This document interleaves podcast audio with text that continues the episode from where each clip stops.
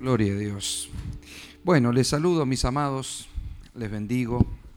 Ante todo, eh,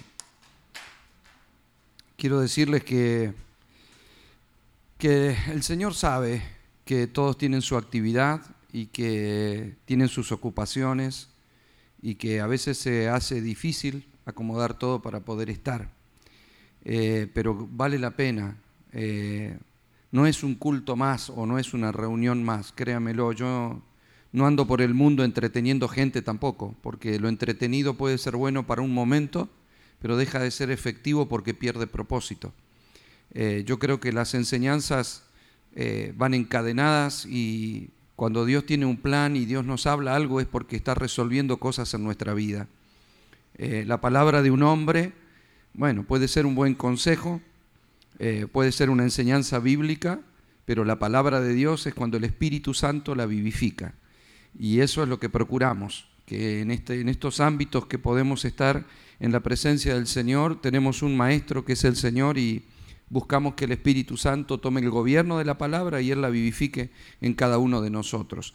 Entonces cada reunión tiene ciertos condimentos que son necesarios para encontrar un todo en la revelación de la palabra y, poder ser efectivos en la vida. Yo, yo sé muy bien que cada uno de ustedes caminando en el Señor desean hacer la voluntad de Dios por un lado y por otro lado que nos vaya bien en la vida.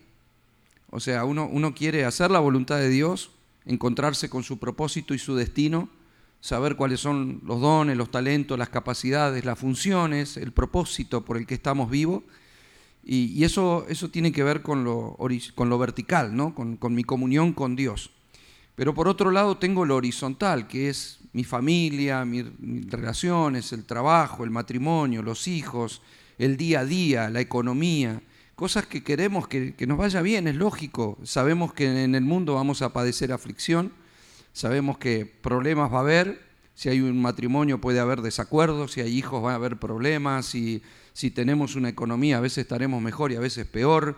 Vivimos en un mundo lleno de inseguridades y, toda situación nos puede pasar, pero todo nos ayuda bien y nada se escapa de la voluntad de Dios. Y eso es lo interesante, ¿no? Que, caminamos con un Dios que lo sabe todo, que, que nos tiene, como dice, en la palma de su mano, o que su mano está sobre nosotros, delante de nosotros, detrás de nosotros, somos la niña de su ojo y no, no puede acontecer nada, tener nuestros cabellos contados tiene. O sea, ninguno de nosotros ha podido contar nuestros cabellos, pero Dios sí.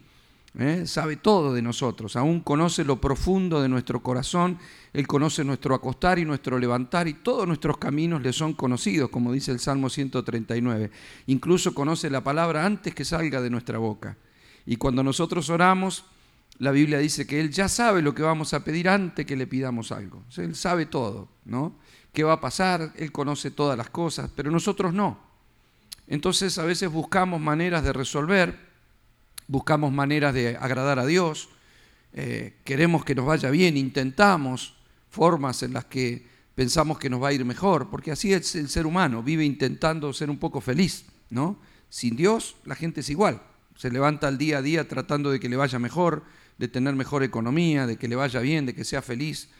Pero nosotros tenemos a nuestro favor que vivimos en Cristo y que la bendición de Dios está sobre nuestra vida.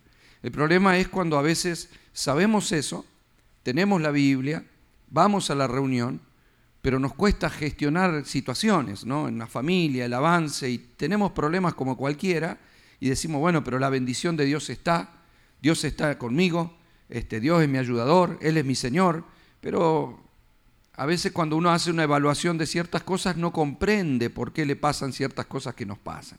Entonces yo les digo, la herencia del Señor es gloriosa. Todo lo que Él tiene para nosotros, eternamente, no lo podemos calcular, no lo podemos imaginar, no lo sabemos. El apóstol Pedro dijo que es inmarcesible, gloriosa, que está esperándonos, pero tenemos un adelanto de esa herencia. Y ese adelanto es nuestro sello, es el Espíritu Santo, las arras del Señor, es el adelanto que Él nos ha dado.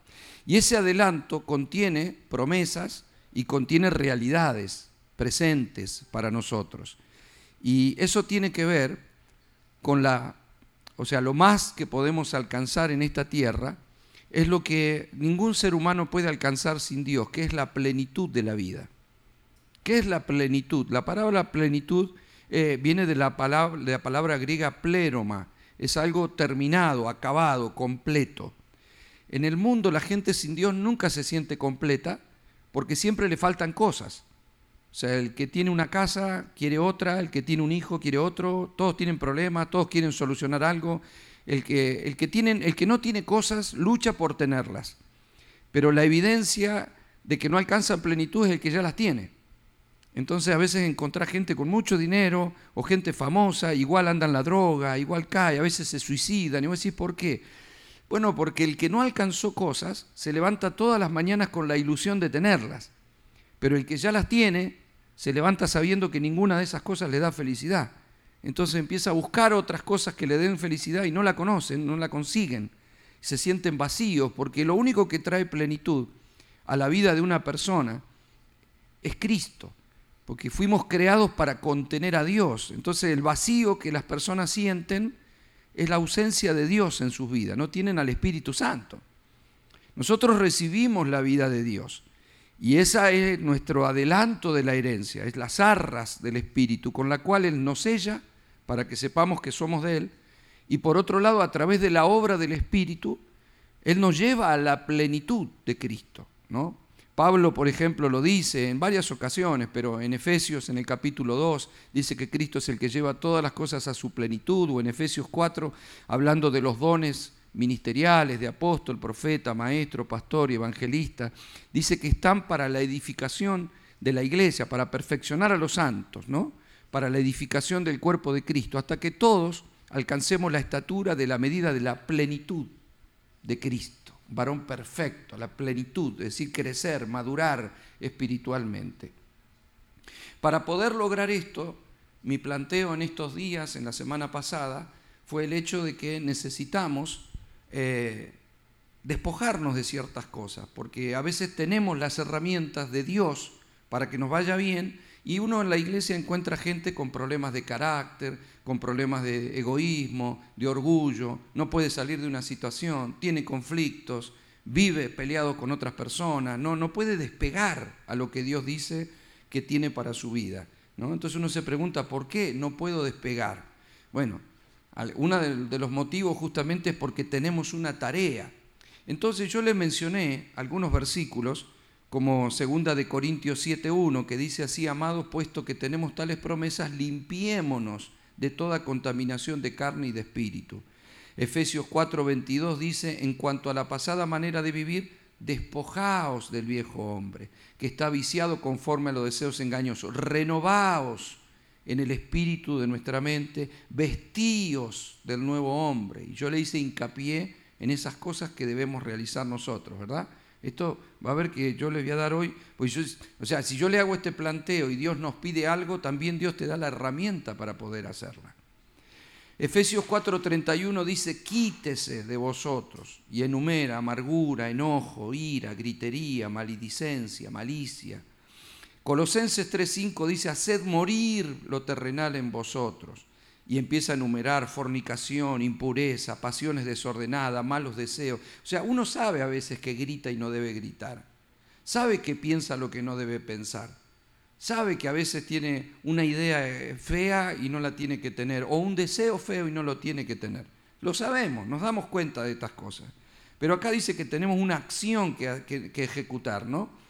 Y dice, por ejemplo, Santiago 4:4, que Él da mayor gracia, por eso dice que Dios resiste a los soberbios y le da gracia a los humildes. Someteos pues a Dios, resistí al diablo y huirá de vosotros. Acercaos a Dios y Él se acercará a vosotros. Pecadores, limpiad las manos, vosotros los de doble ánimo, purificad vuestros corazones, afligíos, lamentad, llorad, y vuestra risa se convierta en lloro y vuestro grosso en tristeza. Humillaos delante del Señor y Él los exaltará. Entonces, hay muchos más pasajes, pero ya está, creo que se entiende el principio de lo que quiero compartir, ¿verdad? Es humillarnos, purificarnos, limpiarnos, acercarnos, someternos, hacer morir, quitar de nosotros, vestirnos, renovarnos, despojarnos, limpiemos, es nuestra tarea. Cuando nosotros hacemos esa tarea, Dios dice que nos va llevando a la plenitud, ¿verdad? Ahora, esto sería como si yo le dijera, y yo por eso el domingo les hablé de Cristo reinando en nuestra vida. No solo decir que es rey, sino dejarlo que gobierne. Y ahora le voy a explicar por qué. ¿no? El otro día, el domingo, es como una toma de conciencia de la necesidad de no decir que Cristo es el Señor y decir que es rey y no dejarlo gobernar. Porque no tiene sentido. ¿no? Necesitamos decirle rey y dejarlo gobernar sobre nuestra vida. Pero esto es como si yo le dijera, bueno, ve todo esto, usted lo tiene que hacer. Esto sería como que yo le diga que la plenitud usted la alcanza haciendo 10.000 abdominales por cada mañana. Si yo le dijera, hermano, ¿usted quiere ser pleno? Bueno, tiene que hacer 10.000 abdominales todas las mañanas. ¿Qué me diría usted? Lo mismo que le diría yo, no puedo. Ahora diga conmigo, no puedo. No, dígalo fuerte, no puedo. Eso es humildad. Yo no puedo. Necesito algo sobrenatural para hacer algo que un pecador no puede hacer. Este es el gran principio del reino. Yo necesitaba desarrollar lo otro para mostrarles esto esta noche, porque si usted le dijera a una persona sin Dios que se limpie, no puede, que se despoje de la vieja natural, no puede. Si usted le dice, renovaos, vestíos, quítese, hace morir, humillate, no puede. Ninguno de nosotros podíamos sin Dios. Ahora estamos en Dios, tampoco podemos en nosotros mismos. Este es el gran principio porque la gente, nosotros tenemos un problema y es que si yo te predico todo esto que tenés que hacer y no te doy las herramientas y la forma en la que esto es concretable, usted se puede ir de acá pensando que va a hacer esto para Dios y para usted. Entonces, Dios dice que yo haga todo esto. Bueno, sí, amén, Señor. De ahora en adelante voy a hacer todo esto. Bueno, yo te voy a explicar cómo, porque si no, no lo vas a poder hacer. Porque esto no se trata de voluntarismo, esto no se trata de deseos, porque ahí está, eso, ¿sabe de dónde viene esa cuestión? de la religión. La religión es el hombre haciendo cosas para Dios, pero sin el poder de Dios operando en su vida. Dios no me pide nada que Él no hará a través de mí. No soy yo haciendo cosas para Dios, es Dios haciendo cosas a través de mi vida. Yo le digo, Señor, no puedo hacer lo que me estás pidiendo. Entonces, ¿eso por qué le digo que es humildad? Porque eso es dependencia. La única manera de despojarme es que vos hagas una obra en mí, porque yo nunca pude, a ver, yo nunca pude limpiarme. Yo necesito que Dios obre y yo le voy a mostrar cómo es que hace Dios para obrar en nuestra vida y qué es lo que nosotros necesitamos hacer para vivir en este nuevo pacto porque este nuevo pacto es glorioso. Lamentablemente a veces no lo entendemos y funcionamos más con una mentalidad de antiguo pacto que de nuevo pacto. ¿sí? Entonces necesitamos comprender algunas herramientas. Si usted me acompaña a Génesis 2, es un pasaje bien conocido, pero necesito leerlo porque ahí hay un principio fundamental del reino. Génesis capítulo 2, versículo 15 es una historia que todos conocemos, ¿eh? la de Adán, pero, pero hay un principio fundamental acá. Dice, tomó pues Jehová Dios al hombre y lo puso en el huerto de Edén para que lo labrara y lo guardase. Ahí usted va a encontrar dos cosas. Primero, lo posiciona al hombre en el lugar de gobierno. Y segundo, le encomienda una tarea. O sea, lo pone en un sitio bajo el gobierno de Dios, un lugar de abundancia. Recuerde usted que el mundo estaba desordenado y vacío, ¿sí? En el huerto, eh, dice, el huerto estaba en el Edén. El Edén no es el huerto, el huerto estaba dentro del Edén. El huerto era la zona de fructificación, es donde el Señor puso al hombre gobernado por él para que el hombre gobierne la tierra. Fructifique, multiplique, se enseñoree, sojuzgue, sea señor de la tierra. Lo formó del polvo de la tierra, porque lo que tenía que gobernar era la tierra, y le sopló su naturaleza para que el hombre pueda estar conectado con el cielo. ¿Estamos bien? el hombre gobernado por Dios va a gobernar la tierra. Pero el Señor, verso 16, mandó Jehová a Dios al hombre diciendo, de todo árbol del huerto podrás comer, mas del árbol de la ciencia del bien y del mal no comerás, porque el día que de él comieres, ciertamente morirás. O sea, hay un decreto de muerte. ¿sí? Es decir, si haces esto, vas a morir.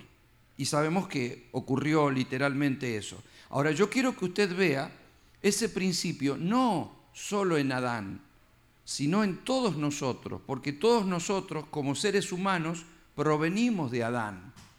La paga del pecado es muerte para todos, no solo para Adán, por cuanto todos pecamos y todos estamos destituidos de la gloria del Señor. ¿Estamos bien hasta ahí? O sea, todo, el pecado produce muerte. Génesis capítulo 3, versículo 19, por favor. Dice, bien, acá viene la condena después de que ellos comen del fruto, ¿verdad? Que no debían comer. Dice, con el sudor de tu rostro comerás el pan hasta que vuelvas a la tierra. Es decir, ahora va a ser con tus fuerzas. No va a ser mi bendición. Ahora vas a comer, pero vas a tener que transpirar la camiseta. ¿Sí? Ahora vas a tener que trabajar. Es lo que le ocurre a toda persona sin Dios. usted recuerde, las bendiciones de Dios no añaden tristeza, pero en el mundo la gente trabaja un montón y es muy injusto. Algunos cobran muy poco, otros tienen miles de millones, mucha gente muere de hambre, aún queriendo y trabajar y trabajando mucho. El, mundo es así, es una injusticia de trabajo, de ganancia, ¿verdad? Eso es el mundo sin Dios, porque está fuera de la bendición de Dios. Una vez que el hombre pecó, se salió de la bendición de Dios y automáticamente vas a trabajar, pero ahora va a ser con tu fuerza, no será mi bendición. Dice, y volverás a la tierra porque de ella fuiste tomada, pues polvo eres y al polvo volverás. O sea, el pecado desconectó al hombre de Dios, pero no lo desconectó de la tierra. Este principio es muy fuerte porque el hombre se sigue relacionando con la tierra.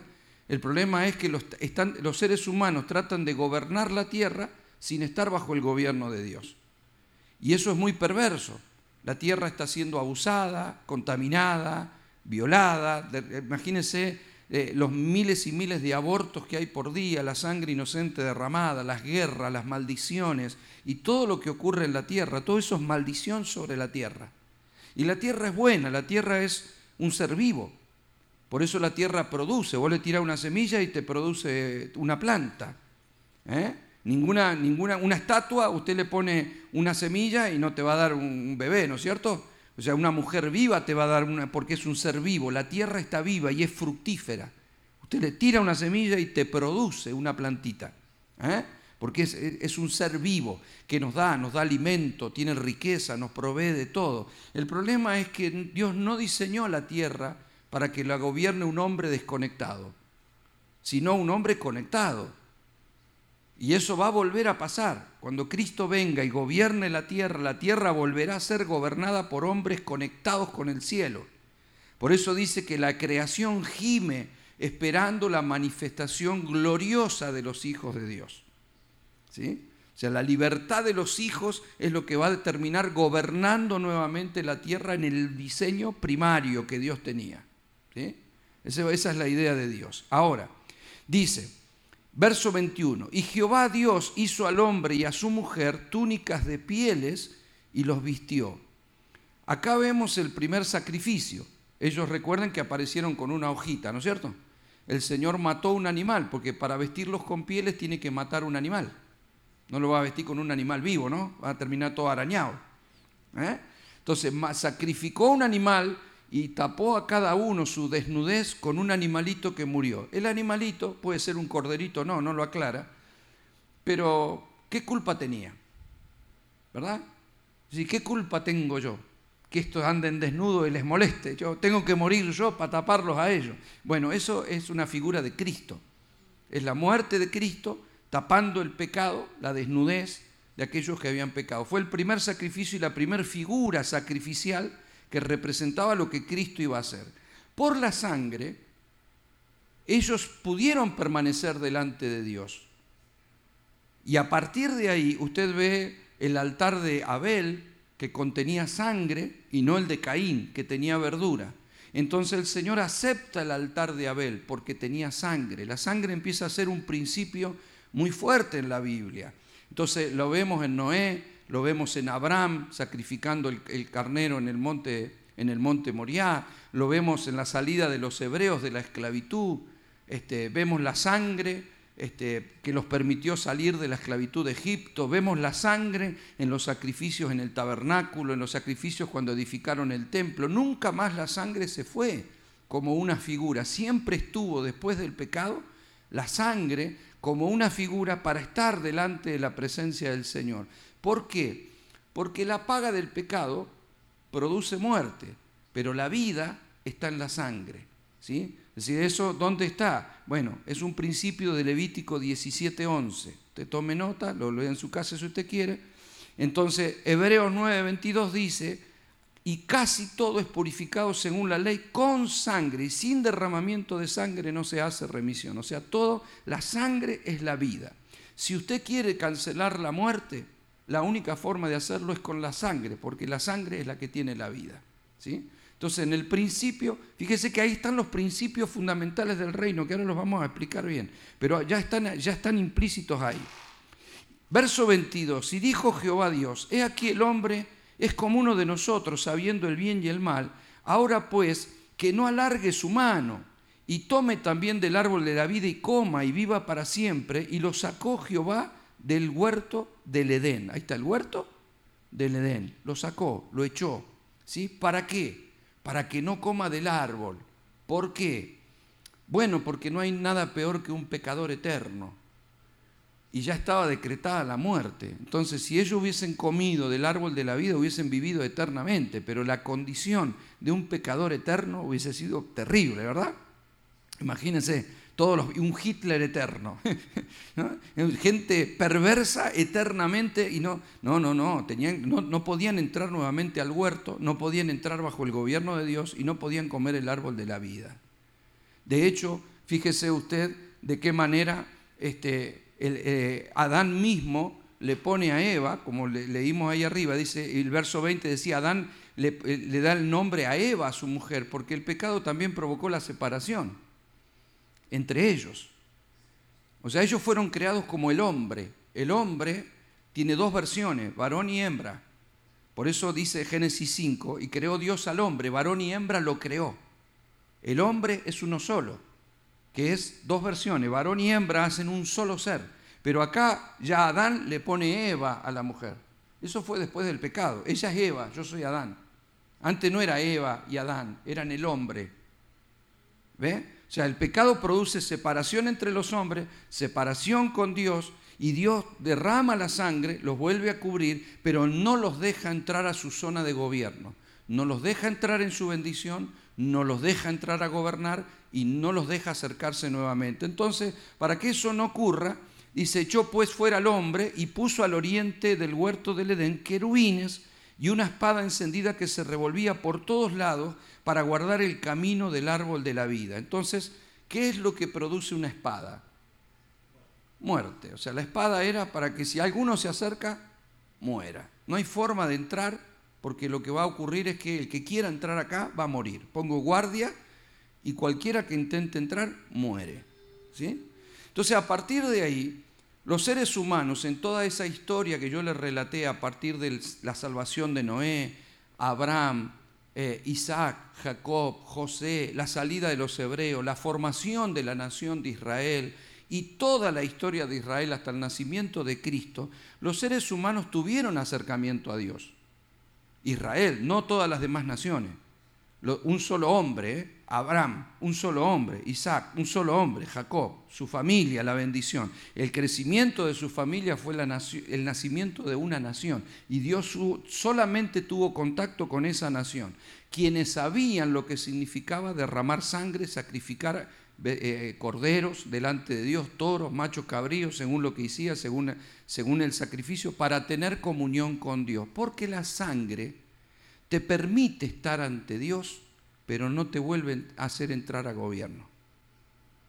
Ellos por medio del derramamiento de sangre podían hablar con Dios.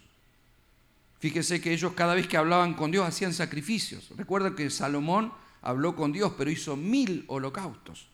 Siempre que había derramamiento de sangre, ellos podían hablar con Dios. Y cuando Dios les hablaba, ellos hacían sacrificio. Dios les hablaba, ellos hacían altares.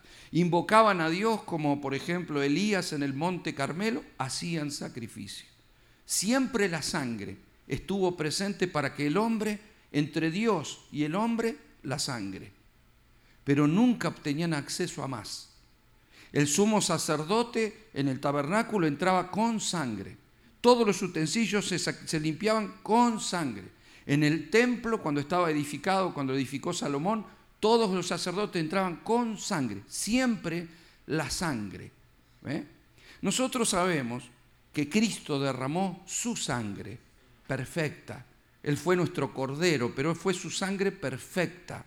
¿sí? Entonces, fíjese lo que dice Hebreos 9:11.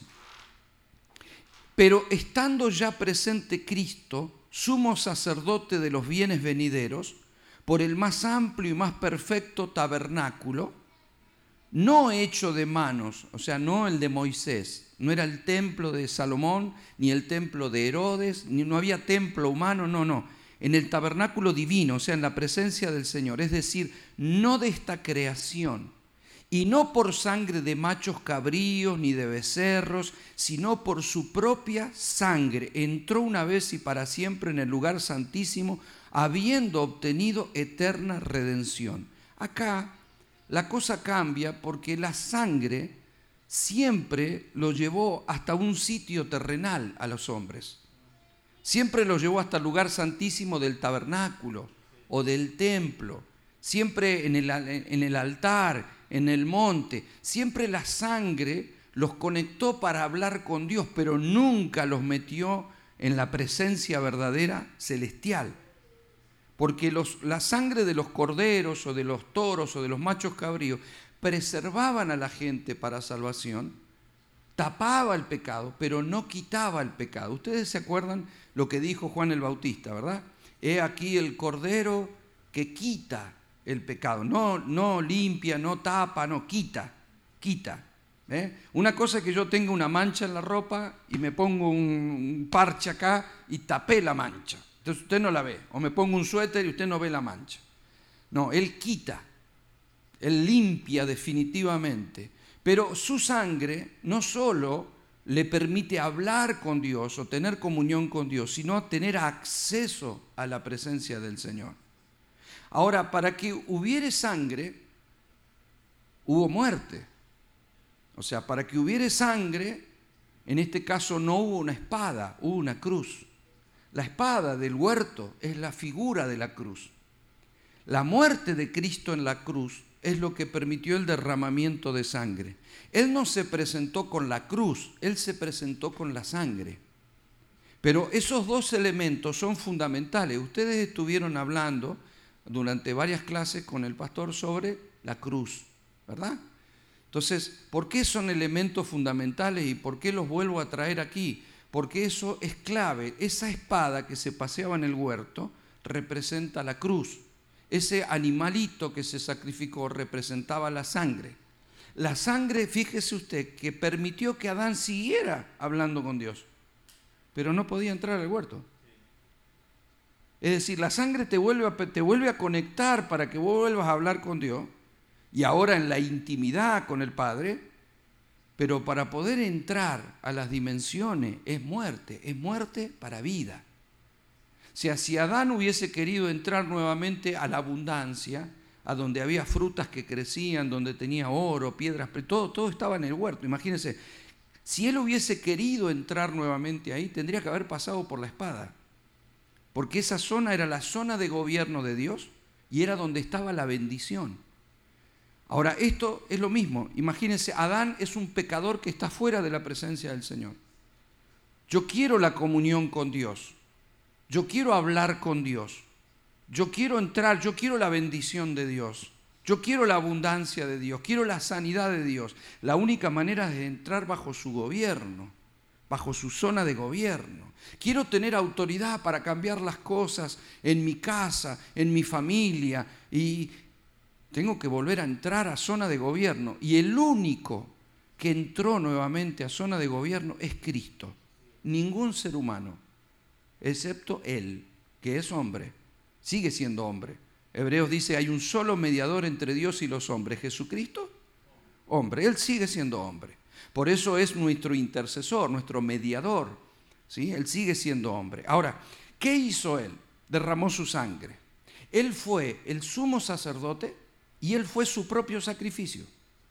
En el antiguo pacto usted tenía un sumo sacerdote que mataba un cordero y con la sangre del cordero se presentaba en el lugar santísimo, ¿verdad? Jesús fue nuestro sumo sacerdote y él mismo fue el sacrificio y él mismo llevó su sangre al Padre y se la presentó. El Padre dijo, esa sangre es perfecta, te recibo. Pero ya no te recibo en un tabernáculo abajo, no te recibo en un altar, ni en un templo, te recibo en mi presencia. Cristo es el único que entró, Cristo es el único que volvió a zona de gobierno, Cristo es el que recuperó la comunión con el Padre, Cristo es el que tiene la bendición, Él es el que recuperó todo. Ahora, el nuevo pacto no es un pacto que nosotros hemos hecho con Dios. Ninguno de nosotros hicimos un pacto con Dios. Eso es una mala enseñanza. De hecho, es una mala enseñanza cuando decimos, bueno, usted tiene que aceptar a Jesús. Porque la Biblia dice que Él, los perdidos éramos nosotros, Él nos buscó a nosotros, Él nos dio vida estando nosotros muertos en delitos y pecados. Nosotros no lo alcanzamos a Él, Él nos alcanzó a nosotros. Es decir, si, si Dios quería predicarle a Él, alguien le tuvo que hablar, ¿no es cierto? Nadie le hubiese hablado si el Espíritu Santo no estuviera obrando en esa vida. Así que si yo me convertí primero, Dios me puso a orar por Carlos. Después me mandó a hablar por Carlos. Cuando yo hablé, la palabra de Dios salió de mi boca, ¿verdad? Pero el Espíritu Santo es el que la vivifica y el Espíritu Santo es el que trata con su corazón. Yo no, el Espíritu Santo es el que hace la obra en su corazón, la semilla de Dios, la simiente de Dios es la palabra, ¿verdad? Lleva la simiente de Dios, va a su corazón. El Señor le trae convicción de pecado, justicia y juicio. Como la semilla tiene vida, la vida es la que produce la luz, no al revés. Por eso Juan dice en el capítulo 1 de su Evangelio, en el verso 4, en él estaba la vida y la vida es la luz de los hombres. Entonces ya está obrando el Espíritu porque la vida es la palabra. La palabra produce luz, no la luz te permite entender la palabra. La palabra, como lleva vida, no es mi palabra, es la palabra de Dios. La palabra de Dios es la vida, porque Cristo es el verbo. Cuando yo hablé la palabra fue el Espíritu del Señor, no, fue, no fui yo, es el Espíritu del Señor que le da vida a esa palabra. La vida produce luz y él puede ver que es un pecador y se arrepiente, pero cuando se arrepiente fue la obra de Dios, no, no nuestra. ¿Sí? Entonces Él nos da vida. Es como cuando un hombre da vida a un bebé poniendo su semilla en el vientre de una mujer. El bebé no hizo nada, no es que eligió ay, yo voy a elegir a mi padre. Yo acepté como mi padre a Osvaldo. Mi hija no hizo eso. Nació y punto. ¿Me, me está comprendiendo, iglesia preciosa? Ahora, eso nos mete en la vida de aquel que nos engendró. Somos engendrados, una genética divina, ¿verdad? Somos hijos de Dios. Ahora, cada uno tiene la esencia de quien lo engendró. Por eso les hablé de la vieja naturaleza, porque nosotros fuimos engendrados por papá y mamá. Cada uno de nosotros. ¿Quién te engendró? Mi papá y mi mamá. Cualquiera fueran, ¿verdad? Mi papá y mi mamá. No hay vuelta. Ahora yo nací de nuevo, nacimos de nuevo, pero ahora nacimos de Dios. Ahora tenemos la genética de Dios. Ahora, lo maravilloso del nuevo pacto es esto. No es que aceptaste a Jesús, es que vivís en Jesús. Y eso te fue dado. El nuevo pacto no es que creo en Cristo, es que vivo en Cristo. Cuando yo digo que creo en Jesús y que Jesús es bueno y hará algo, no estoy entendiendo. Yo puedo hacer todo eso desde afuera. Igual que cualquier persona. Usted habla con la gente y dice, no, yo creo en Jesús, yo creo mucho en Jesús. Sí, pero la idea del nuevo pacto no es que creo en Jesús, es que vivo en Cristo. Nosotros no somos el cuerpo de Jesús, somos el cuerpo de Cristo, ¿verdad? Cristo es, es, la iglesia, es el cuerpo espiritual. Jesús es el niño que nació en Belén. Cristo es el Hijo de Dios encarnado en ese bebé para morir en la cruz y redimirnos. Pero Él nos ha dado el Espíritu del Señor para que nosotros en este pacto vivamos en Cristo. Por eso Pablo dice, ya no vivo yo, Cristo vive en mí, lo que ahora vivo lo vivo en la fe del Hijo. Pablo dice, el que está en Cristo, un espíritu es con él. A ver, si usted toca mi mano, me toca a mí, porque mi mano soy yo. Cuando Jesús habló de la vid verdadera, él dijo, ustedes son los pámpanos y yo soy la vid. El que permanece en mí dará fruto, pero lógico, porque el fruto proviene de Él, porque Él es la vid, nosotros somos parte de su cuerpo. ¿Me está comprendiendo?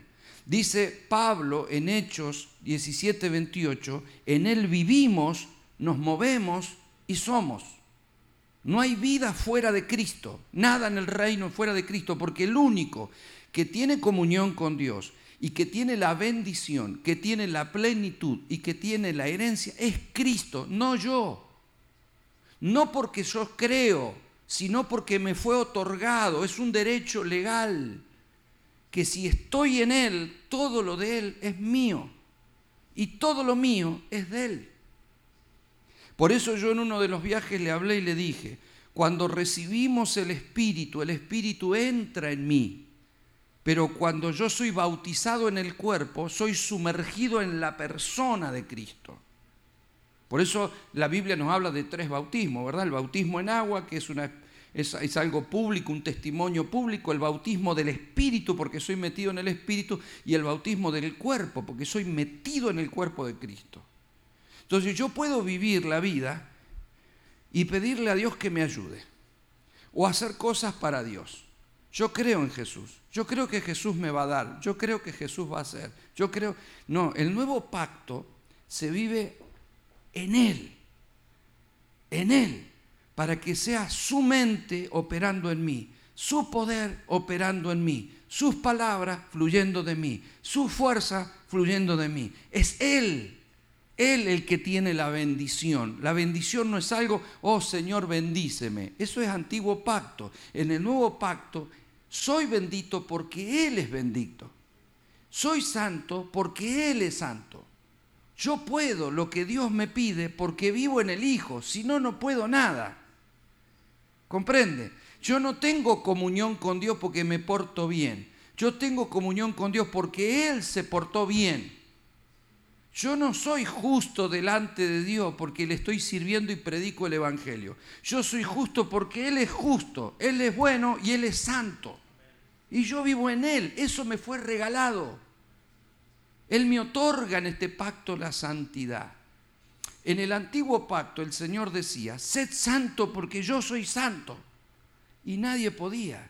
Tendrían que haber dicho lo mismo que yo te dije hace un ratito. No puedo, diga conmigo, no puedo. No pudieron en el antiguo pacto, no se puede ahora. Lo peor que puede hacer un hijo de Dios es vivir el Evangelio con sus fuerzas. No es con tus fuerzas, es con su espíritu. Él no quiere que cambies para Él, quiere que lo dejes hacer la obra en ti. ¿Comprende? Sí, Dios dice que, porque, a ver, yo estoy atado a un vicio y tengo un problema. Pero yo sé que a Dios no le gusta, entonces yo le dije, Señor, yo voy a cambiar. Olvídelo, ya está mal. Y Dios te mira y dice, bueno, dice el negro que va a cambiar. No vas a poder. ¿Pudiste antes?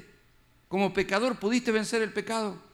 ¿Pudiste vencer los vicios? ¿Pudiste vencer el orgullo? No. ¿Sabes lo que hace un religioso? Lo intenta con sus fuerzas, pero solo logra hipocresía. Parece que cambió, pero la naturaleza está ahí adentro. Ahora se comporta humildemente porque le dijeron que hay que ser humilde, pero en el fondo es orgulloso. Nunca cambió. Tiene, al pecador retenido.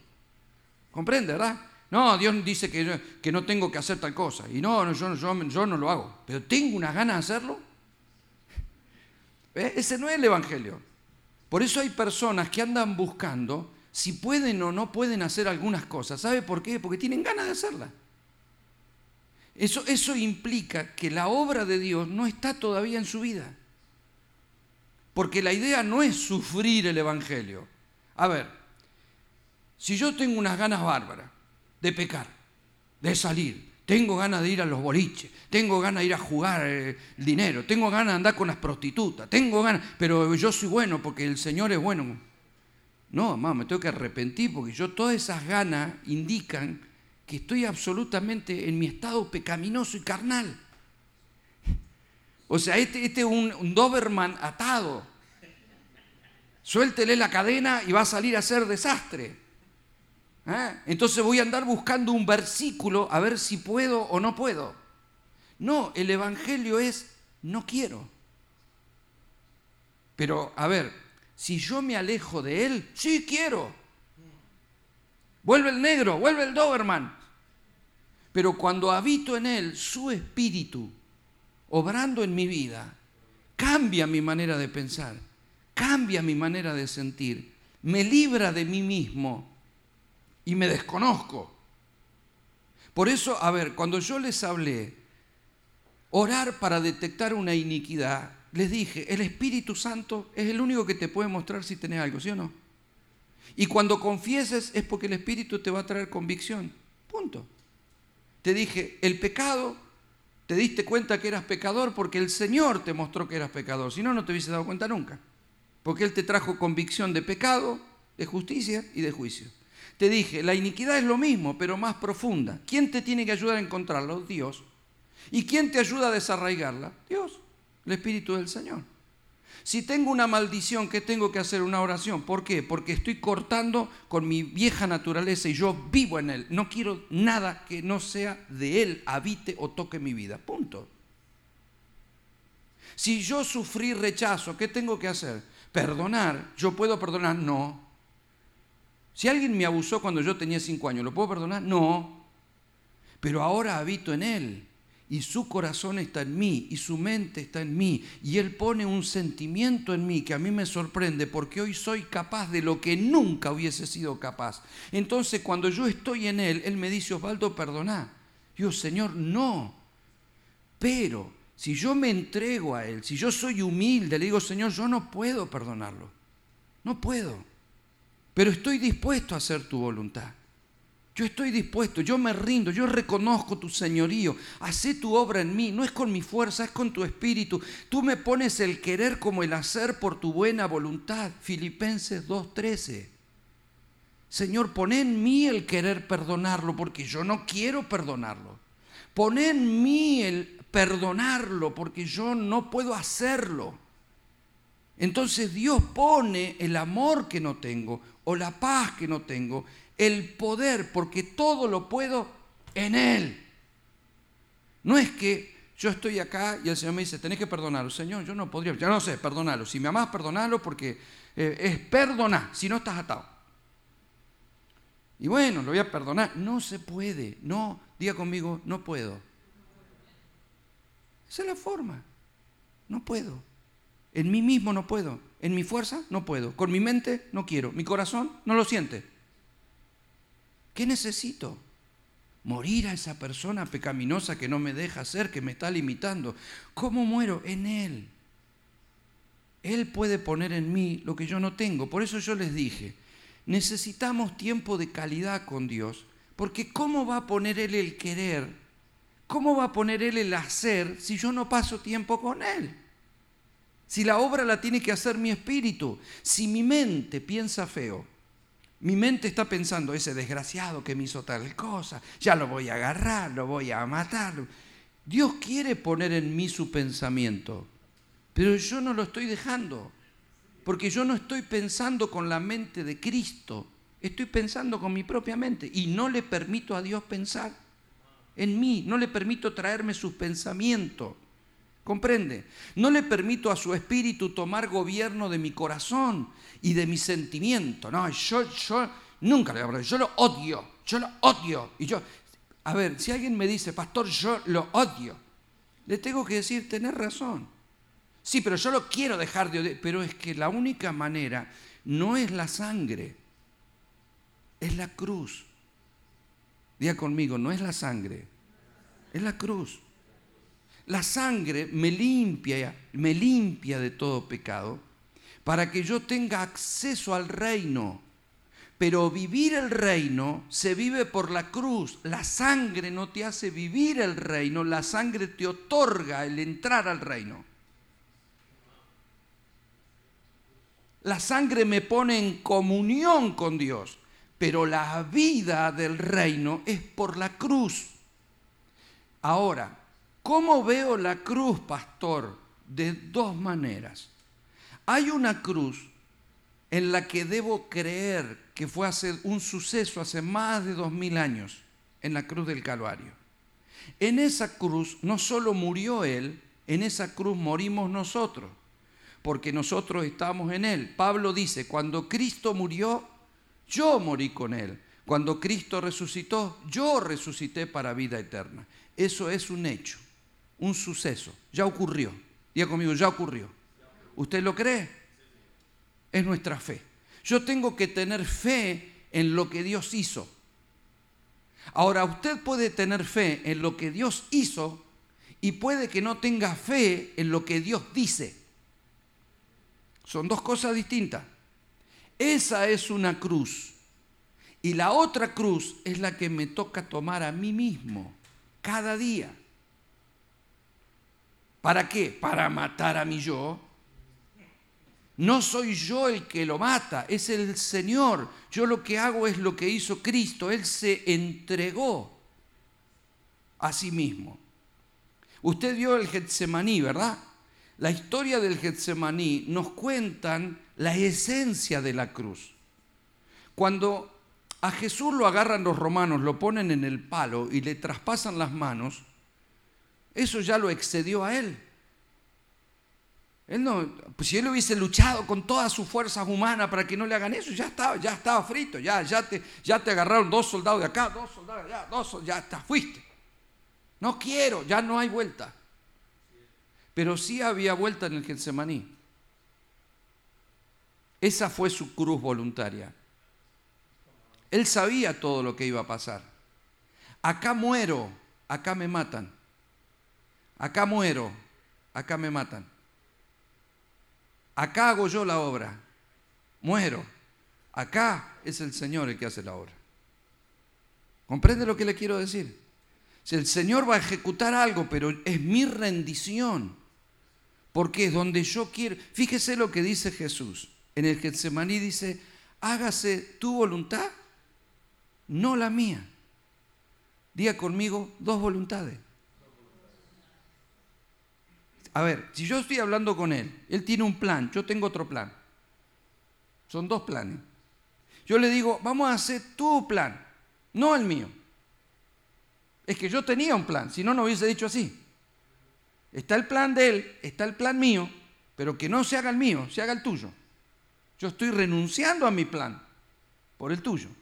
Jesús estaba renunciando a su voluntad. ¿Por qué? Porque si Él dice que Él en todo tiempo quiso hacer la voluntad del Padre, pero Él también podía tener, a ver, cuando vos está escrito, sabés que vas a ir al madero, que te van a crucificar, que te van a arrancar la barba, que te van a latigar, que todo eso estaba escrito. O sea, todo ser humano va a luchar contra esas cosas. Yo estoy dispuesto, yo, yo dije que sí, yo quiero hacer la voluntad de Dios, pero acá hay una lucha tremenda. Dice que su alma estaba atribulada hasta la muerte. Pidió ayuda en oración, sudó sangre.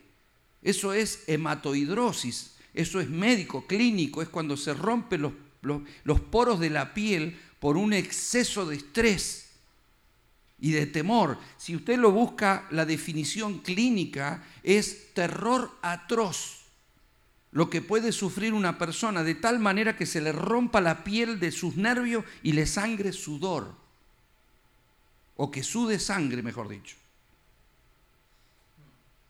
Entonces, ¿cómo estuvo así? Él no miente, él dijo, mi alma está turbada hasta la muerte. No puedo pensar en este momento, no puedo pensar, estoy turbado, no puedo pensar. Entonces yo no quiero tomar decisiones porque, Señor, hágase tu voluntad, no la mía. Yo no puedo pensar, no quiero pensar en este momento. No soy capaz de resolver, pero me entrego a tus manos, porque vos tenés lo mejor para mí. Vos sabés qué es lo que hay que hacer.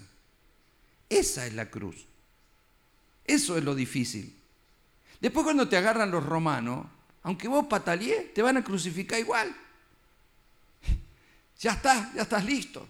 ¿eh? O sea, es fácil que las situaciones de adversidad te crucifiquen. Lo que es difícil es enfrentarlas. Si cuando tu vida es visitada por un problema o por una adversidad, va contra tu voluntad. O sea, olvídelo, usted ya no, ya no puede, ya no puede con eso. Ya está. Lo que necesita Dios no es que yo resuelva eso, eso va a venir. Si va a venir sobre la iglesia una persecución, si va a venir sobre la iglesia una crisis, eso va a venir. Lo que Dios necesita es nuestra entrega para que seamos capaces de enfrentar lo que sea. Las situaciones de la vida vienen. Él no te está pidiendo que la situación sea una cruz para tu vida. La cruz es mi rendición incondicional. Es cuando me levanto por la mañana y sé que en ese día hay planes de Dios para mí y no quiero hacer mis planes sino lo de Dios. Es cuando estoy renunciando a un sueño, a un negocio, a un proyecto, a una idea, a una gana que pueda tener y renuncio a lo que está en mi corazón, porque mi corazón ahora tiene dueño.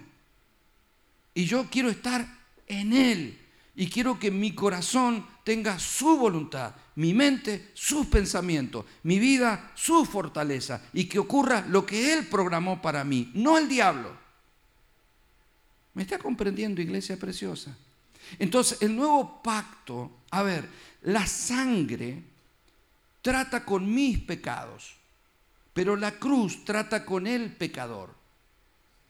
O sea, por eso Pablo separa las cosas y él habla de los pecados y el pecado. Los pecados son las cosas que hicimos, es lo que teníamos y Dios nos limpió. El pecado es la naturaleza del hombre. Es el pecado que mora en mí. Eso es lo que dice Pablo. Yo hoy no, pero vamos a ver cómo funciona Romanos 7 y Romanos 8, porque ahí está la ley de la cruz y de la vida. Esto es por ley. Esto, esto funciona cuando funciona la manera de Dios. Esto a ver, es, como tener, es como tener un, vehículo. Usted se compró un auto cero kilómetros, pero si usted no le pone combustible, usted se va a subir en el garage, usted se va a subir al auto, usted va a poner la música, va a poner un ratito el aire acondicionado, le va a bajar los vidrios, se los va a subir, pero nunca va a dar una vuelta a la manzana, porque usted lo que necesita es combustible. Mucha gente quiere hacer andar el Evangelio con sus propias fuerzas y no le funciona. Entonces, tienen a Cristo, pero no, no habitan su bendición, siguen trabajando con el sudor de su frente. Siguen, siguen siendo ellos. Si cambian algo, lo cambia con su fuerza. Si dice, no, ahora voy a ponerme a orar, no tengo ganas, pero y ahí están y se esfuerzan y hacen, y una hora todas las mañanas estoy orando. No tienen ganas, no lo quieren hacer, no sienten la pasión, no sienten el fuego, se esfuerzan para el culto, se esfuerzan para leer la Biblia, se esfuerzan para orar, quieren cambiar, se esfuerzan para hablar bien, luchan con ideas que no quieren ejecutar, pero no logran disfrutar el Evangelio porque no lo están haciendo con sus fuerzas. Si, son, si es con sus fuerzas, yo no me canso. Porque es Él, es su obra, no soy yo. Si, si yo tengo que hacer algo para Él, como poder enseñar, yo tengo que depender de Él. Si yo tuviera que depender de mí hoy para poder enseñar, sería una tortura para mí. Tendría que estar ahí y haría un bosquejo y lo rompo y hago otro y no sé si me va a salir y no sé si me va y no sé si me voy a confundir y no sé, o sea, tenés que creer que Dios hará algo que me excede. Porque yo puedo venir, ponerme acá, puedo tener un bosquejo, Dios lo puede romper y Dios hará en cada corazón lo que él quiera. Yo no yo no puedo llegar hasta ahí. Entonces el reino no se trata de resultados que el hombre procura, sino de la obra que Dios consuma.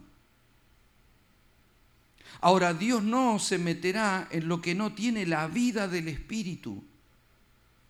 Si estás haciendo algo con tu fuerza, Dios te mira. Sos Jacob. Estás trabajando, estoy trabajando por mi familia y estoy trabajando por la casa y estamos pagando la hipoteca y estamos, y Dios te mira. Dice, dale, dale, dale nomás, dale. No tengo tiempo para el Señor, pero los domingos voy al culto y leo la Biblia, yo creo en Dios, yo creo en Dios, oh Señor, ayúdame este día. Y va, y todo lo hace con su fuerza. Y Dios te mira nomás. Dice que va a poder sacar a su familia adelante, dice que va a pagar la hipoteca, y bueno, dice que va a ir al culto aunque esté cansado. Pero eso lo hace cualquier persona. Toda la gente sin Dios hace lo mismo. ¿Cuánta gente hay acá que vive, que no conoce a Dios y trabaja todos los días igual que usted? Y paga su hipoteca, mantiene a sus hijos y puede ser fiel en la casa y hace lo mismo que nosotros. Solito su alma. Ese no es el Evangelio. El Evangelio se vive en Él. El nuevo pacto no tiene nada que ver con nosotros. Tiene que ver con Él. Él hizo un pacto con el Padre, no nosotros. Yo no tengo un pacto con Dios que yo haya hecho. Yo tengo un pacto que es de Él con el Padre. Por eso es un pacto que no puede fallar porque no depende de mí. Si dependiera de mí, el pacto puede ser roto. Pero Dios no tiene un pacto con Él, un pacto con ella, un pacto con Él, un pacto con Él, un pacto... No. El nuevo pacto es un pacto entre el Padre y un solo ser humano, el Hijo. Es un hombre, diga conmigo, un hombre. Ese es el nuevo hombre. Y el nuevo hombre tiene un cuerpo, que es la iglesia. Y si estás metido en el cuerpo, los, nutrientes del cuerpo, la fortaleza del cuerpo, las virtudes del cuerpo, la mente del cuerpo, el espíritu del cuerpo, le pertenecen al cuerpo. Punto. El cuerpo es el que tiene la protección. No, Dios me va a guardar porque... No, no, no, metete. O sea, estoy en Cristo. Mi garantía es Cristo. Mi capacidad es Él. Yo no, yo no tengo capacidad. En mí mismo, no. O sea, yo tengo una capacidad limitada como cualquier persona. Yo puedo lo que cualquier ser humano puede. Y el ser humano puede mucho. El problema es que el poder que tiene el ser humano funciona fuera de la autoridad. Y poder sin autoridad es perverso. Yo puedo tener un revólver, eso es poder, pero si yo no tengo autoridad para utilizarlo como un policía, ve preso, estoy fuera de la ley. Los seres humanos tienen poder, por eso inventan cosas, diseñan cosas, hacen un cohete que va a la luna, crean una computadora. El ser humano puede muchas cosas, el problema es que las está haciendo fuera de la voluntad de Dios. Entonces, no se trata de que yo pueda, yo puedo hacer un montón de cosas. Yo puedo trabajar, yo puedo juntar dinero, yo puedo comprarme una casa, yo puedo cambiar el auto, yo puedo hacer lo mismo que cualquier otra persona. Porque poder podemos, pero ahora hagamos que ese poder funcione bajo la autoridad de Dios. Ahora tengo un poder legal, potenciado, porque ahora el Espíritu Santo está en mi vida. Y yo antes con ese poder hacía cosas. Yo no conocía a Dios. Tenía mi departamento, tenía mi negocio, tenía mi coche, tenía mis cosas. Pero ahora no quiero nada fuera de la voluntad de Dios. Todos podemos haber hecho cosas antes de conocer a Dios. Ahora yo quiero las cosas de Dios. No quiero cosas, quiero las cosas de Dios. Quiero el camino que Dios tiene para mí. Dice Efesios capítulo 2 que Él preparó obras de antemano para que nosotros andemos en ellas. Punto. El Evangelio no se vive con tus fuerzas, sino es con su espíritu. Su espíritu.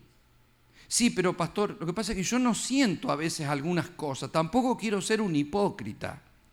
Dice Hebreos 13, se lo voy a compartir para que usted lo anote y lo tenga ahí este, guardadito.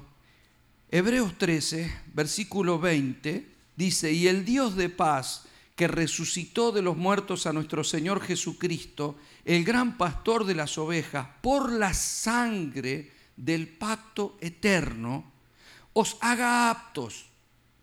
¿Eh? Una vez más, la sangre es la que te mete al reino, pero la cruz es lo que te hace aptos, porque no soy yo, es Él, fíjese os haga aptos en toda obra buena para que hagas su voluntad, haciendo Él en vosotros lo que es agradable delante de Él por Jesucristo, al cual sea la gloria por los siglos de los siglos. A ver, si nosotros entendemos esto, usted el Evangelio se le pone al revés.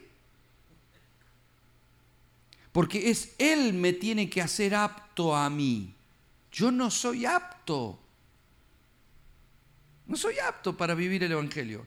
No soy apto para ser pastor, ni para ser maestro, ni para predicar, ni para servir, ni para vivir en santidad. Vos me desconectás de Dios y soy un pecador más, peor que lo que era antes. Pero ahora la vida de Cristo opera en mí. Entonces lo que antes no podía, ahora lo puedo, en Él y por Él. Él es el que pone en mí el querer como el hacer. Pero fíjese, os haga aptos por la sangre, porque la sangre es la que me conecta, pero la cruz es la que me quita mis fuerzas. La cruz es la que no deja mover mis manos. La cruz es la que no deja mover mis pies.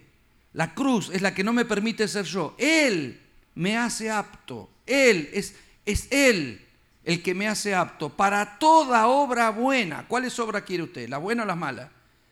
Las buenas. Todo lo que yo quiero, las obras buenas.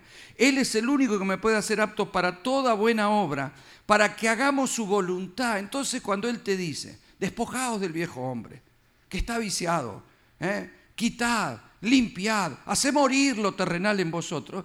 Lo que Él te está pidiendo, Él te está diciendo que Él lo va a hacer. O sea, Él te pide lo que Él te da.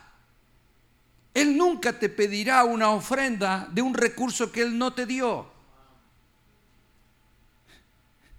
Por eso cuando le pidió el hijo a Abraham, no le pidió a Ismael, le pidió a, Isaac, porque a Isaac se lo dio Dios.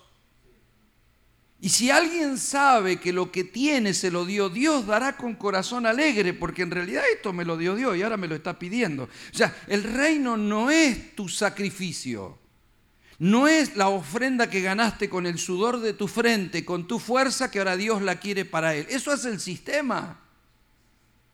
El sistema te hace trabajar como burro y después te saca lo que es tuyo y por eso te enojas. En la iglesia no, la bendición de Dios no añade tristeza. Él no te da algo con el sudor de tu frente, te da algo porque ese algo es de Cristo. Y me llega a mí porque yo vivo en Él. ¿Me está comprendiendo, iglesia preciosa? Entonces Él lo que me pide es lo que Él me dio. Lo que yo le vengo hablando desde la semana pasada no es, y yo no sé si voy a poder hacerlo. Nadie te. No, lo que yo vengo mencionando de que debemos hacer, que es nuestra tarea. Yo le dije, es nuestra responsabilidad, es nuestra gestión de fe. Ahora le estoy diciendo cómo hacerla. No es con mi fuerza. Él me tiene que dar a mí lo que yo necesito para poder hacerlo. Porque Él no me pediría nada fuera de Cristo. Todo lo puedo en Cristo, no fuera de Cristo, no para Cristo, en Cristo. ¿Me está comprendiendo? Por eso nadie puede decir, y yo quiero, pero, pero no puedo porque estoy peleando con esto, pero bueno, yo hago lo posible, pero no me sale. Con nuestra fuerza no nos va a salir. Somos dependientes. Señor, tú me estás pidiendo que yo haga morir lo terrenal en mí. Que yo quite de mí gritería. Yo soy un gritón. Que no me enoje, yo me enojo. Que no tenga malos deseos y yo tengo malos deseos. Acá una sola cosa me permite eso, que es la cruz. No es con mi fuerza. No son mis pasos, no son mis manos. Pero no se muere acá, se muere en el Getsemaní. ¿Me está comprendiendo? Las situaciones vienen para confrontarme, pero yo ya no puedo pelearlas, porque es el Espíritu de Dios el que obra a través de mi vida. Eso me hace dependiente. Dios te pide lo que Dios te da. ¿Está comprendiendo? Dios te pide que hagas algo. Dios te dice, perdona al que te rechazó. Pero no te está diciendo que lo haga con tu fuerza. Te está diciendo que le permitas a Él poner el, el perdón en tu corazón. ¿Tu corazón le pertenece a Dios o no? Bueno, déjale que Él obre. Tu corazón, tu mente le pertenece a Dios o no. Entonces deja que, que, Él, ya, sí, pero no, yo no entiendo por qué, por qué tendría que perdonar, porque a mí lo que me hizo es muy feo, porque yo, déjame que te lo cuente. Eso soy yo. Ahí no hace falta que la situación me pongan en la cruz. Ahí me hace falta Getsemaní. Señor, hágase tu voluntad y no la mía. Mi alma está turbada, si es por mí yo lo agarro a patada, tú dices que yo lo perdone. La única manera de perdonarlo, Señor, es que tú obres, yo estoy dispuesto, no se haga mi voluntad, es la tuya. Ahí se muere. Por eso cuando yo les digo, el Evangelio se necesita una profunda comunidad, comunión con Dios, no, o, tiempo con el Señor, no es una hora hablando. No, no les digo por religión, tenemos que estar eh, todos los días, dos horas ahí. Eh, no, es si yo no paso tiempo en silencio, desconectado del teléfono, de los medios, de la televisión, de las voces ajenas. Usted hable con una amiga y dígale, el Señor me dice que tengo que perdonar a aquel que me traicionó, que me... ¿Qué te va a decir tu amiga? No la perdone, que ese es un desgraciado, que reviente el desgraciado, que reviente. Porque ese, ese es el consejo. Voy a decir, me estoy llevando muy mal con mi esposo. ¿Qué opinas? Déjalo al estúpido ese, déjalo. Vas a encontrar uno mejor. Pero no es lo que diga un amigo, un conocido. Si usted habla con el sistema, va a encontrar usted. Tu consejo no está en YouTube. Tu consejo no está en un dicho de un filósofo, no está en la filosofía humana, no está en un psicólogo, está en Dios. Dios es el único que te entiende, porque, a ver, Dios, Dios es varón de, dolores, experimentado en quebranto, ¿verdad? Ahora, yo tengo mi argumento, ese es el gran problema del ser humano. El ser humano busca el argumento para todo y lo que necesita es morir. Porque al Evangelio, no, a ver, yo no lo tengo que, que entender al Evangelio, tengo que creer. Yo no entiendo todo, yo no necesito entender todo. Que yo cuando tuve un encuentro con el Señor, me llegó la vida y la vida me permitió verme a mí, más que ver el trono con las faldas que No, eso yo no, no fui como Isaías, me vi mi condición de pecador. Y supe que Él estaba vivo y entró en mí. Todo lo demás, usted me dice a mí, y no sé, ni había leído la Biblia, pero ya tenía la vida. Ahora que leí la Biblia, no puedo perder la vida, porque cuando un cristiano pierde la vida, empieza a argumentar con su cabeza. ¿Y por qué? ¿Y por qué? ¿Y por qué? ¿Y por qué? A ver, ya empieza a buscarle la filosofía a todo y pierde la sencillez de morir de una vez por todas. No sé por qué, pero si Dios dijo, Dios sabrá, ¿no? Si Dios dice que yo haga algo, no tengo que entenderlo, tengo que obedecerlo, punto. ¿Y por qué Dios dice que ahí tengo que dar una ofrenda? ¿Por qué? ¿Qué me importa? ¿Qué dice Dios? No me presentaré con Dios delante con la mano vacía, que pueda darle conforme a lo que es. O sea, hay cuántos versículos hay, ¿no es cierto? Da y se te dará medida buena, apretada, remecida. Porque, no sé, porque, porque si Dios es el dueño de todo, ¿para qué quiere que yo le dé una ofrenda? ¿Necesita plata? ¿Dios paga el alquiler? ¿Dios paga la luz? Yo necesito plata. Usted, ¿no es cierto? Nosotros sí. Y Él me la pide, que no la necesita, me la pide Él y yo soy el que la necesito. ¿Y por qué? No sé por qué, no me interesa. Esos son los misterios del reino, que Dios te va a mandar a hacer cosas que no tenés por qué entenderla. Punto. No sé por qué algunas cosas han pasado en mi vida, por qué Dios quiere. No tengo, no necesito ser el psicólogo de Dios a ver, eh, que Dios me explique a mí. No tiene nada que explicarme, Él es el Señor. Si Él dice no toques, no toques, punto, no tengo problema. Él sabrá por qué. Ya. O sea, yo cuando me subo un avión, yo no sé cómo funciona. No, a mí me van a tener que explicar cómo conducir. No me tienen que explicar nada. Atate el cinturón, trata de dormir y vas a llegar a destino, punto. O sea, no sé cómo funciona, pero funciona. Eh, pero ¿cómo va a volar semejante? Fíjese la mente del hombre. Usted dígame, piense en un avión. 200 pasajeros ahí arriba, más todas las valijas, más lo que pesa la nave. Toneladas que pesan esos motores. ¿Cómo va a volar? No puede volar. ¿Qué es lo que hace una persona sin Dios? No puede. A ver, que alguien me explique cómo vuela. Mire, nosotros tenemos un animalito que es el abejorro. ¿Conoce usted el abejorro? El abejorro es como la abeja, pero tiene un cuerpo grandote, así es gordo, así. Entonces es grande y tiene las alas más chiquititas que la abeja. Entonces los científicos dicen que el abejorro no puede volar, pero vuela. Anda a explicárselo. El abejorro dice, no, no sé, esto dicen que yo no puedo, pero yo vuelo. ya. Ya, el Evangelio funciona a la manera de Dios. No tengo por qué entender todo porque esto no es por entendimiento humano. Eso, eso es, a ver, si yo quiero revelación de Dios, lo que, ¿qué dice el Señor? El que quiere ser sabio, hágase necio. El que cree saber no sabrá nada. Y aún lo que crea saber se le será quitado. ¿Por qué? Porque es falta de humildad. Dios te va a explicar lo que te tengan que explicar a su tiempo. Dios está queriendo tu obediencia, no tu entendimiento. La fe es locura muchas veces, porque no es de, este, de esta tierra, es celestial. Entonces hay cosas que yo no las entiendo humanamente. ¿Y por qué? No sé. ¿Por qué Dios va a permitir un valle de sombra? No sé, pero lo permitió. Entonces, si vos sos Pablo decís, no, Dios no va a permitir que yo vaya preso si estoy sirviendo al Señor. Sí, lo permitió. Y si vos sos Pedro, eh, Pablo, ¿qué dirías vos? Estaré haciendo algo mal. Ahí estamos nosotros. Estaré haciendo algo mal, que me metieron preso y ahora me están pegando y dice que me quieren trasladar a Roma y ahora tuve un naufragio y hay otro cristiano que te mira y dice seguro que algún pecado anda este, por eso le pasa todas esas cosas. Porque nosotros asociamos un problema, una adversidad, una situación, algo que no me sale, a que algo debo estar haciendo mal. A veces no.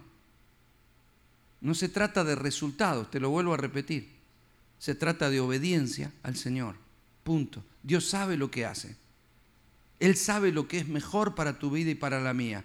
La sangre trata con mis pecados. La cruz trata con el pecador. No muero por la adversidad. Ahí ya estoy muerto porque se supone que pasé por mi Getsemaní. Mi Getsemaní es mi entrega de mis sueños, de mi deseo, de mi pasión, de mi mente, de mis proyectos delante del Señor. Es mi dependencia. No puedo. Diga de vuelta conmigo que te va a traer paz. No puedo. Es todo lo puedo en Él. Yo no puedo. Necesito, soy dependiente de Él.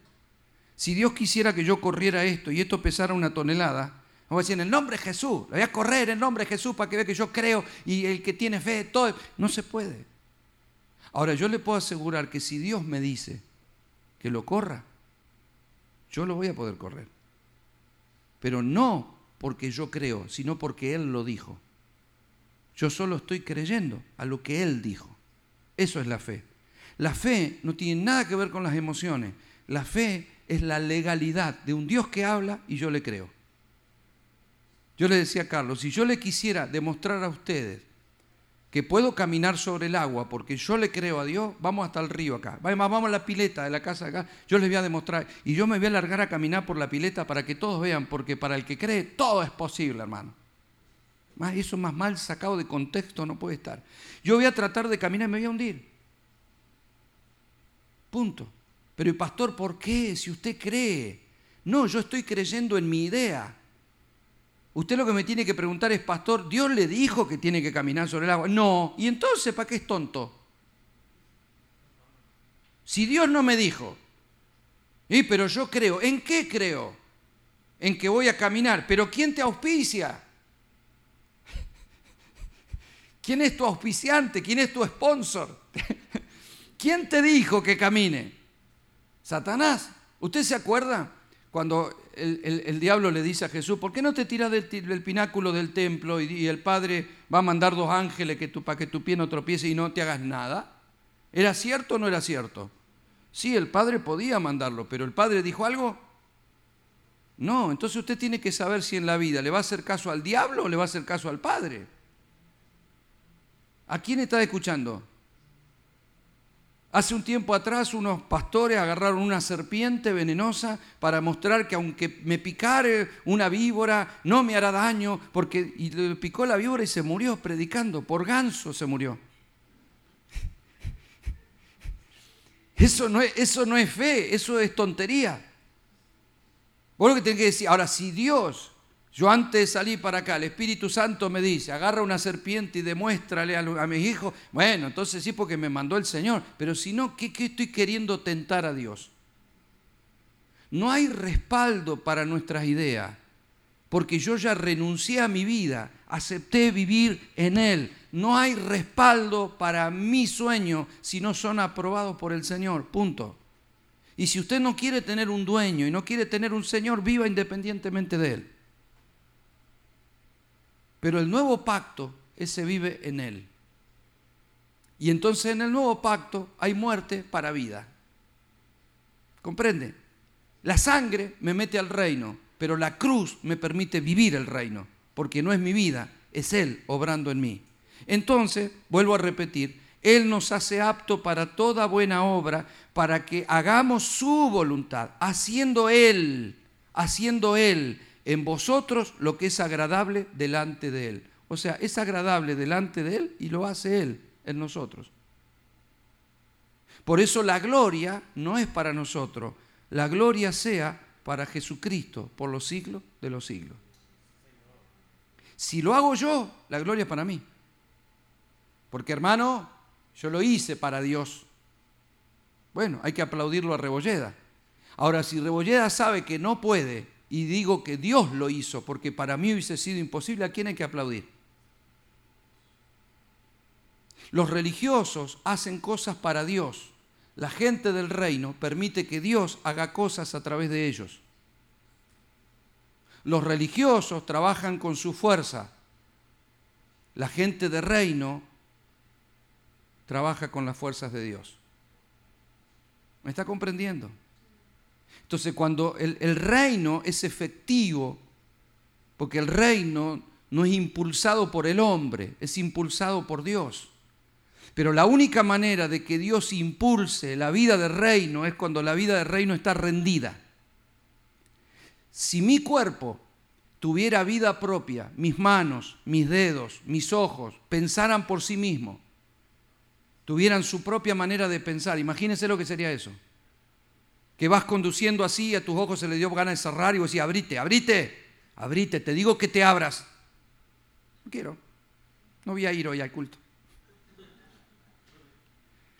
O sea, usted terminaría estrellado contra un árbol, ¿verdad? Imagínese si las manos empezaran a moverse solas y usted quisiera controlarlas y no pudiera controlarlas y la mano anda moviéndose, sería terrible, ¿verdad? ¿Sabe por qué Dios no puede obrar en las dimensiones que quiere en su iglesia? Porque la iglesia se gobierna sola y es el cuerpo de Cristo. No, yo por ahora no voy a ir. Entonces cada uno se mueve como quiere. Y Dios no puede coordinar lo que Él quiere hacer a través de su iglesia. Y no estoy hablando de actividades de culto, estoy hablando de la vida. Que la unción se mueva a través de nosotros, donde Él nos pueda llevar a hacer lo que Él quiere hacer. Nos pueda mostrar, nos pueda usar, que nuestra boca sea su boca, que nuestros oídos sean sus oídos, que nuestras manos sean sus manos, que nuestros pies sean sus pies, que donde nosotros estemos seamos sus embajadores, porque estamos siempre conectados, porque en Él vivimos nos movemos y somos. Y Él puede hacer en nosotros lo que nosotros no podemos. Entonces nunca diga no puedo. Y nunca diga, no, yo no, yo no quiero ser un hipócrita porque yo si tengo ganas, ¿viste? ¿Yo qué querés que haga? yo, yo le dije, Señor, si querés, quítame las ganas. De guapo con Dios no funciona. Funciona con humildad. Me rindo delante de Dios. Y la única manera de rendirme es pasar tiempo con Él. Por eso es inevitable cuando Dios te llama a tener tiempo de intimidad con Él, no es por religión, no es para hacerte perder el tiempo. Es para que podamos escucharlo, para que le entreguemos nuestra mente. Cuando usted ora, usted le puede hacer una lista a Dios y pedirle que toque su casa, que le aumenten el sueldo, que venga, eh, que tenga esto, que todo eso usted se lo puede pedir, Dios no tiene problema con eso. Pero lo más importante es que nosotros le pidamos, Señor, poné tus pensamientos en mi mente Poné tus sentimientos en mi corazón. Dame la fuerza que yo no tengo.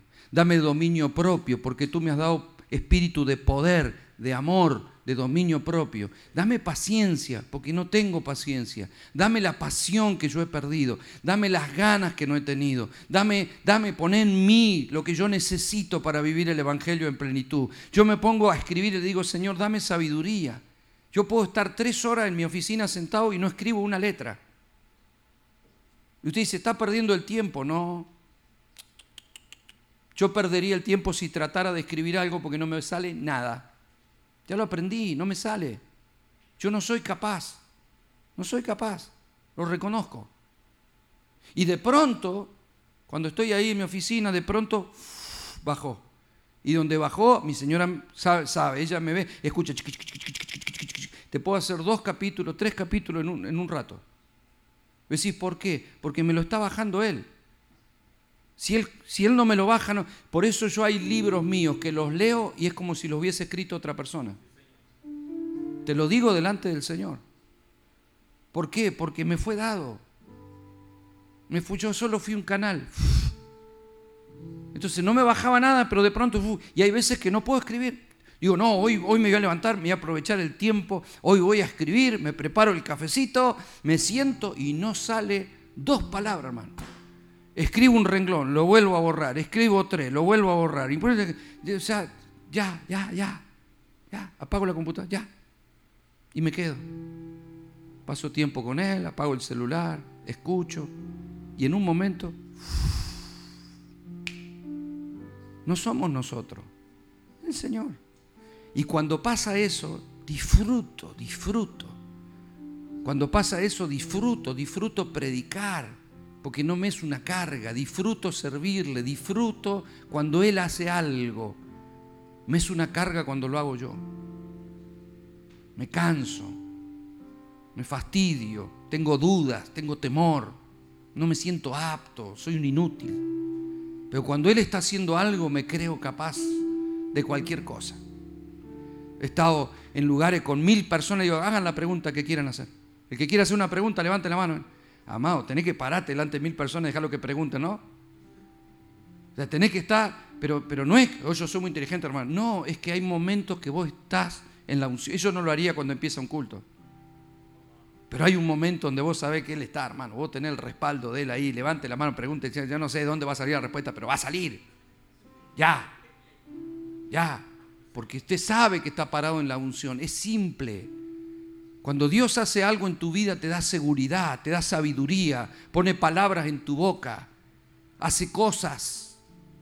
Dejémoslo hacer a Dios cosas en nuestra vida. No podés salvar a tu familia con tu fuerza. Déjalo que la unción haga cosas. No es con tu fuerza que se van a salvar, que se van a convertir. No, no, los problemas no se resuelven con tu operación. Ahora, ahora cuando vuelva yo voy a hablar. Yo le dije, yo, vamos, vamos a tener que hablar nosotros dos. Olvídelo, ya está en medio de un conflicto. Porque hablar habla cualquiera, lo que no sabemos es callarnos la boca y esperar en la presencia del Señor para que después sea Dios que tal vez con pocas palabras consiga los resultados que no conseguiste, con tres horas de diálogo. Salga, no tiene trabajo, salga a golpear todas las puertas ponga aviso, clave a friche, pida por todos lados, salga, transpire todas las mañanas, calle por calle. Me estoy esforzando, pastor. Pase tiempo en la presencia del Señor y usted no necesitará golpear todas las puertas. Usted va a ir a llamar a la puerta que Dios le dice. Usted va a emprender la idea que Dios te dice. El lugar que Dios te va a dar gracia delante de las personas. No toco todo, toco lo que Dios me dice que tengo que tocar. Tranquilo, espera. ¿Tenés la capacidad de esperar? Tiene que pasar por el Getsemaní, porque si era por nosotros salimos a hacer cosas, ¿no? Nosotros tenemos un problema y queremos resolverlo. Me apareció una deuda, vamos a pedir un cheque, yo no sé quién me puede, me podés prestar, me podés, ya salgo desesperado, ya, calmate Osvaldito, ya. Pasá tiempo con el Señor que Él te diga, ¿qué hacer ahora? ¿Qué hago, Señor? Cuando a David le secuestraron todas las mujeres y los hijos de toda su nación, todos lo miraron a Él como líder y dijeron, ¿y ahora? Algunos se enojaron, agarraron piedra, lo iban a apedrear. Y David se largó a llorar y se metió en la presencia del Señor. No es que dijo, ah, vamos a buscarlo. No, no, no, se metió en la presencia del Señor y dijo, Señor, ¿qué hago? ¿Me quedo? ¿Van a volver? ¿Salgo a buscarlos? ¿Recuperaré todo? Y el Señor dijo, sí, salí, anda, recuperarás todo. ¿Por qué David podía hablar con Dios y nosotros no? Tenía un Dios en un tabernáculo y no habita dentro nuestro. ¿Por qué él podía hablar? Porque no tenía celular. Por eso podía hablar con Dios. No tenía Facebook. No estaba cargado de cosas. Yo le decía a Diana, nosotros tenemos todo para una vida rápida y no tenemos tiempo teléfonos, comunicaciones, computadoras, coches rápidos, todo, todo. O sea, Pablo decía, vamos hasta... Y ahí este, este, horas para llegar allá, imagínense. Jesús decía, vamos a Nazaret. horas para llegar allá, el silencio de la montaña. David subía al monte ahí con las ovejas y él recibió salmos, recibió canciones, o sea, la presencia. Si nosotros pudiéramos estar en un valle como David todas las mañanas un rato, wow, seríamos extraordinarios. No tenemos, nosotros no tenemos tiempo. Ya nos despierta el teléfono y ya empezamos. tenemos tiempo, tenemos tiempo. Todo se nos hace tarde. Los tipos se querían bañar, tenían que empezar a calentar el agua con leña. Salir a cortar leña, prender el fuego, llenarse de humo, calentar el agua. Por eso ni se bañaban, ¿no? Usted tiene el calefón, el shampoo, la crema enjuague, las cremas, las ropas, lavadora automática, secadora automática, microondas, tele, todo, tenemos todo rápido, todo fat food, y si no, teléfono, tráeme la comida. Quiero el desayuno, no hacer el café, Cristos. Tráeme el café. Todo, tenemos todo, y no tengo tiempo. No tengo tiempo. Tenemos que hacernos un tiempo, hermano, porque todas las soluciones están en Cristo. Y si podemos callarnos, Él nos dirá. Si no tenemos algo, Él lo pondrá. Sea un sentimiento, sea una idea, sea una pasión, nos dará gracia delante de la gente. Te va a funcionar la vida porque te tiene que funcionar bajo gobierno. Bajo gobierno. Acuérdese, la sangre nos mete al reino, pero la cruz nos permite entrar a la vida del reino. Vivir el reino es después de la cruz. La sangre me conecta. Por eso cuando Adán fue tapado con la sangre de los animales, las pieles, ya estaban en la presencia del Señor, pero fuera del huerto. Ellos levantaban un altar, degollaban un cordero y ya hablaban con Dios. Porque la sangre te permite hablar con Dios, pero vivir reino solo se vive después de la cruz. Póngase de pie, por favor, iglesia preciosa. Cierre sus ojos ahí donde está, amado. Por favor.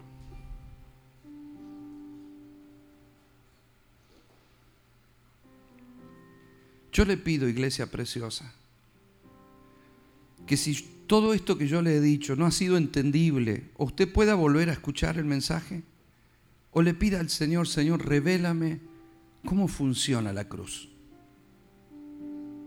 Tuvieron toda una serie de mensajes sobre la cruz que enseñó el pastor. Señor, revélame cómo funcionar en tu espíritu, cómo vivir el nuevo pacto en la persona de Cristo. No quiero mis negocios, quiero tus negocios, quiero tus ideas, quiero tu fortaleza, quiero tus capacidades.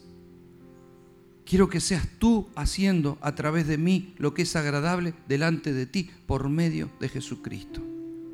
Padre, en el nombre de Jesucristo esta noche te damos gracias Señor, te pedimos perdón si hemos intentado vivir el Evangelio con nuestras fuerzas y no con tu espíritu.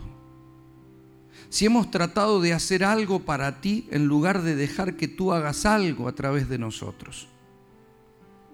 Te pedimos perdón si hemos tratado de avanzar en la vida con, nuestras con nuestras fuerzas, con el sudor de nuestra frente Señor, queremos que la bendición que no añade tristeza se manifieste en nosotros.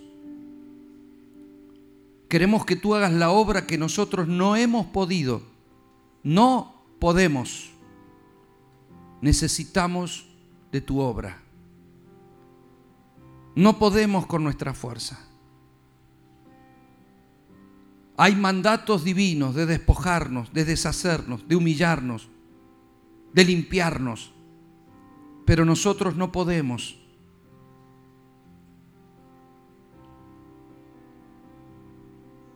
Pero sí creemos. Creemos que en ti todo es posible. Creemos que tu espíritu pondrá el querer como el hacer. Creemos que tú te glorificarás porque tú acabarás la buena obra que has comenzado en nosotros. Y aunque nuestro primer estado haya sido pequeño, nuestro postrer estado será muy grande glorifícate con nuestras vidas. Haz tu obra en nosotros y veremos avanzar la bendición en abundancia. Padre, gracias en esta tarde por tu palabra. Gracias por habernos metido en este pacto maravilloso. Obra nuestra vida, Señor. Y que podamos tener cada día nuestro Getsemaní donde nos podamos rendir cada día un poquito más a ti. Cada vez menos nosotros, cada vez más tú en nosotros, porque eres la única esperanza de gloria. Padre, te bendecimos esta noche en el nombre precioso de Jesús. Amén. Amén. Dele un fuerte aplauso al Rey de Gloria.